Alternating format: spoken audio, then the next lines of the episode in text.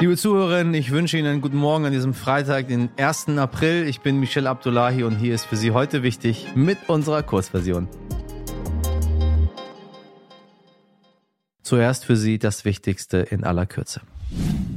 Morgen beginnt der Fastenmonat Ramadan. Aus diesem Anlass hat Saudi-Arabien jetzt angekündigt, vorerst keine Militäreinsätze im Jemen durchführen zu wollen. Wie Sie vielleicht wissen, versucht Saudi-Arabien seit 2015 den Einfluss seines Erzrivalen Irans in dem Land zurückzudrängen. Dieser soll nämlich die Houthi-Rebellen unterstützen oder wie es eigentlich korrekterweise äh, heißen würde, die Houthi-Rebellen, meine Damen und Herren. Das ist nämlich ein, ein sogenanntes Th, was dazwischen ist, wie das TH im Englischen. Also äh, der Iran ähm, äh, soll die Houthi-Rebellen unterstützen. Wie lange die Waffenruhe anhalten soll, wurde nicht gesagt. Es solle dadurch aber ein positives Umfeld geschaffen werden. Auch die Houthi-Rebellen aus dem Jemen hatten am Wochenende eine dreitägige Waffenruhe ausgerufen und sogar angeboten, diese in eine endgültige und dauerhafte Verpflichtung umzuwandeln.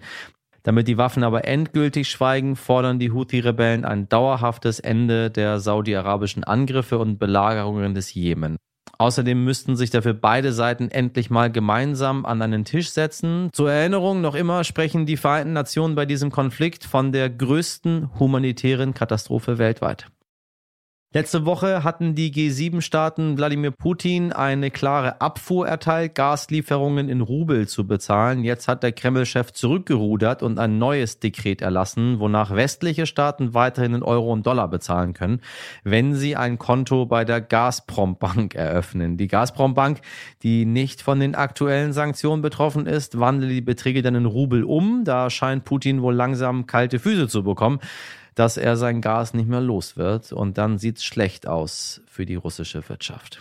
Seit die Terrororganisation Islamischer Staat zerschlagen wurde, sitzen noch zahlreiche deutsche IS-Kämpfer in Gefängnissen in Syrien oder dem Irak. Nach Angaben des Verfassungsschutzes sollen seit 2012 mindestens 1150 Menschen aus Deutschland ausgereist sein, um sich dem IS anzuschließen.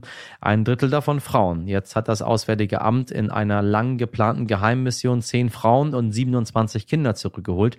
Einige der Frauen wurden direkt nach ihrer Ankunft am Frankfurter Flughafen verhaftet. Ihnen werden unter anderem Verbrechen gegen die Menschlichkeit vorgeworfen.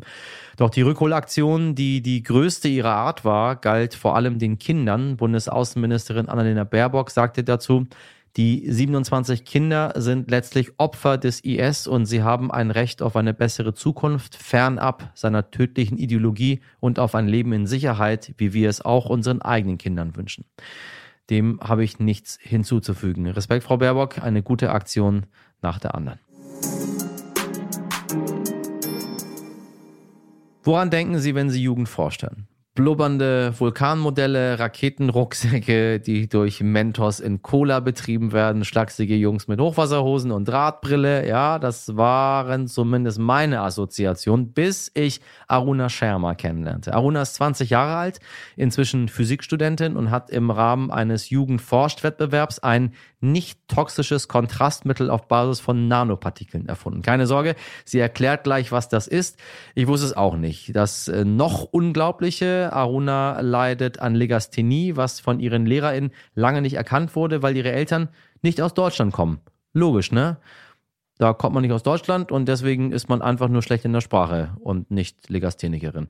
Wie diese tolle junge Frau trotz allen Widerständen zur Forscherin wurde und wieso ihr die schlechten Noten in der Grundschule später bei ihrem Forschungsexperimenten sogar geholfen haben, das hat sie mir in einem wirklich inspirierenden Gespräch erzählt. Ich bin immer noch baff.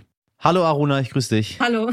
so, du musst mir, ähm, du musst mir einmal helfen, was du gemacht hast. Ich habe es versucht zu verstehen, aber ich habe es nicht verstanden. Nicht toxisches Kontrastmittel entwickelt. Äh, es hört sich sehr spannend an, es hört sich sehr wichtig an und äh, ich glaube, die meisten da draußen wissen nicht, worum es geht. Also hilf uns mal bitte. Ähm, also im normalen MRT, also der Magnetresonanztomographie, wird ja wird Patienten ja ein Kontrastmittel gegeben, damit man später in den Bildern sozusagen die Kontrast einfach besser aussieht. Also so die grobe Funktionsweise eines Kontrastmittels.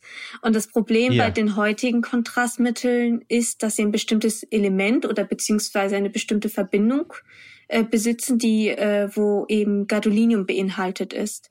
Und das Problem dabei ist, dass das Gadolinium nicht richtig vom Körper abgebaut werden kann, weil es von der molekularen Struktur halt Ähnlichkeiten zu Calcium hat und deswegen vom Körper sozusagen hm, verwechselt wird. Und meine Idee war es halt eben ein Kontrastmittel zu erstellen, was eben nicht dieses Element da äh, besitzt.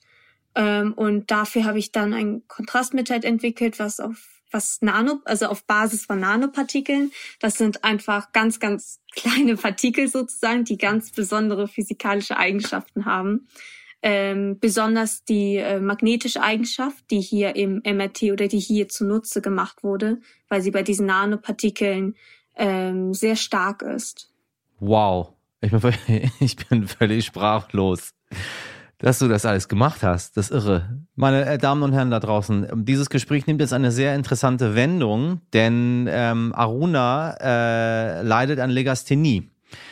Und äh, das war nicht einfach, sage ich mal, gelinde ausgedrückt. Ähm, letztendlich hat man die eigentlich gar nicht mehr als einen Hauptschulabschluss zugetraut, deine damaligen LehrerInnen. Ist das richtig?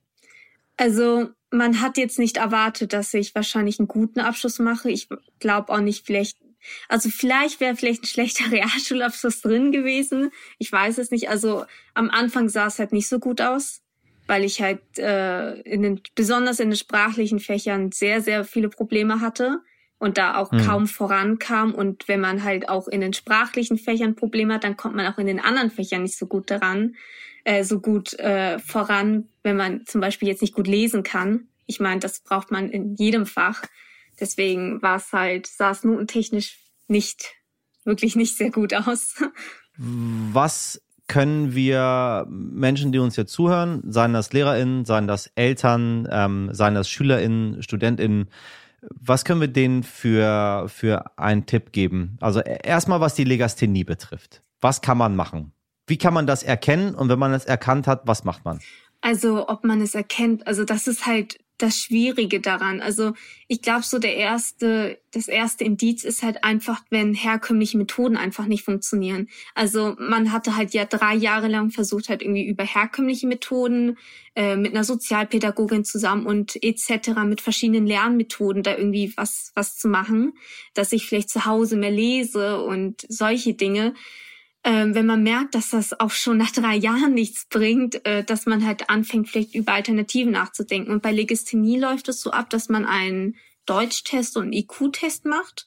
Und äh, ich bin mir nicht so ganz sicher, wie das genau bewertet muss oder in welchem Verhältnis die beiden Bewertungen der beiden Tests stehen muss. Ähm, aber genau, und über diese beiden Tests kriegt man dann praktisch Aufschluss dann, ähm, ob eine Legasthenie vorliegt oder nicht. Und genau, also ich kann halt wirklich nur darauf setzen, dass man halt früher realisieren sollte, wann halt normale Methoden nicht funktionieren und nicht irgendwie versuchen sollte, das noch unnötig in die Länge zu treiben. Danke dir ganz herzlich für das Gespräch, Aruna. Danke. Wenn Sie also ein Labor haben, liebe HörerInnen, und das dieser tollen, tollen Nachwuchsforscherin zur Verfügung stellen wollen, dann schreiben Sie uns, wir vermitteln mit dem größten Vergnügen. Aruna war übrigens auch Teil einer neuen Sternkolumne über geniale Ideen. In der aktuellen Ausgabe stellt die Redakteurin Doris Schneeink darin drei Freunde aus Norddeutschland vor, die mit einer simplen Idee die Website-Branche auf den Kopf gestellt haben. Ohren auf wenn Sie schon immer mal in einem Privatjet fliegen wollten, darin eine Party schmeißen wollten oder vielleicht sogar darin heiraten wollten, dann gäbe es dafür jetzt eine Gelegenheit. Und ich spreche hier nicht von irgendeinem Privatjet, sondern vom Flugzeug des ehemaligen Präsidenten Mexikos inklusive King-Size-Bett und Laufbahn, natürlich. Der aktuelle Präsident Mexikos, Andres Manuel López Obrador, auch genannt AMLO oder AMLO, hat diesen nämlich von seinem Vorvorgänger quasi geerbt. Damaliger Anschaffungspreis 200 Millionen Dollar. Doch AMLO will den Jet nicht. Schon im Wahlkampf hat er damit geworben, keinen Fuß in die Luxusmaschine zu setzen. Sein Stil ist Bescheidenheit. Was also tun? Und da hat AMLO sich wirklich ins Zeugs gelegt. Erst hat er versucht, den Flieger zu verkaufen, ohne Erfolg. Dann hat er eine Lotterie veranstaltet. Doch die Lose verkaufen sich nur schleppend und später wurden die GewinnerInnen dann auch noch von Drogenbanden bedroht. Doch AMLO gab nicht auf und hat jetzt beschlossen, den Flieger ganz einfach zu vermieten. Für Weihnachtsfeiern, Geburtstage, ganz egal. Ja, toll. Und nein, ich sehe Sie schon die Augenbrauen zusammenziehen. Das alles ist kein Aprilscherz. Ich habe Ihnen ja versprochen, mich damit heute zurückzuhalten. Sonst glauben Sie mir am Ende ja gar nichts mehr. Zum Beispiel so tolle Meldungen wie diese. Das Einzige, was real ist und kein Aprilscherz, war der Schnee gestern in Hamburg, meine Damen und Herren. Äh, hat nicht Not getan, sag ich mal. Aber ein bisschen schön war es auch. Das war es mit heute wichtig für diesen Freitag und damit auch für diese Woche, aber deswegen müssen Sie nicht traurig sein. Es gibt ja noch eine Langversion der heutigen Folge und ganz, ganz viele alte Folgen, die sich darauf freuen, von Ihnen nachgehört zu werden. Und ansonsten hören wir uns einfach Montag wieder ab 5 Uhr und Sie wissen, abonnieren, bewerten, empfehlen, schreiben, heute wichtig, erdstern.de. Haben Sie ein wundervolles Wochenende. Bis Montag. Machen Sie was draus. Ihr Michel Abdullahi.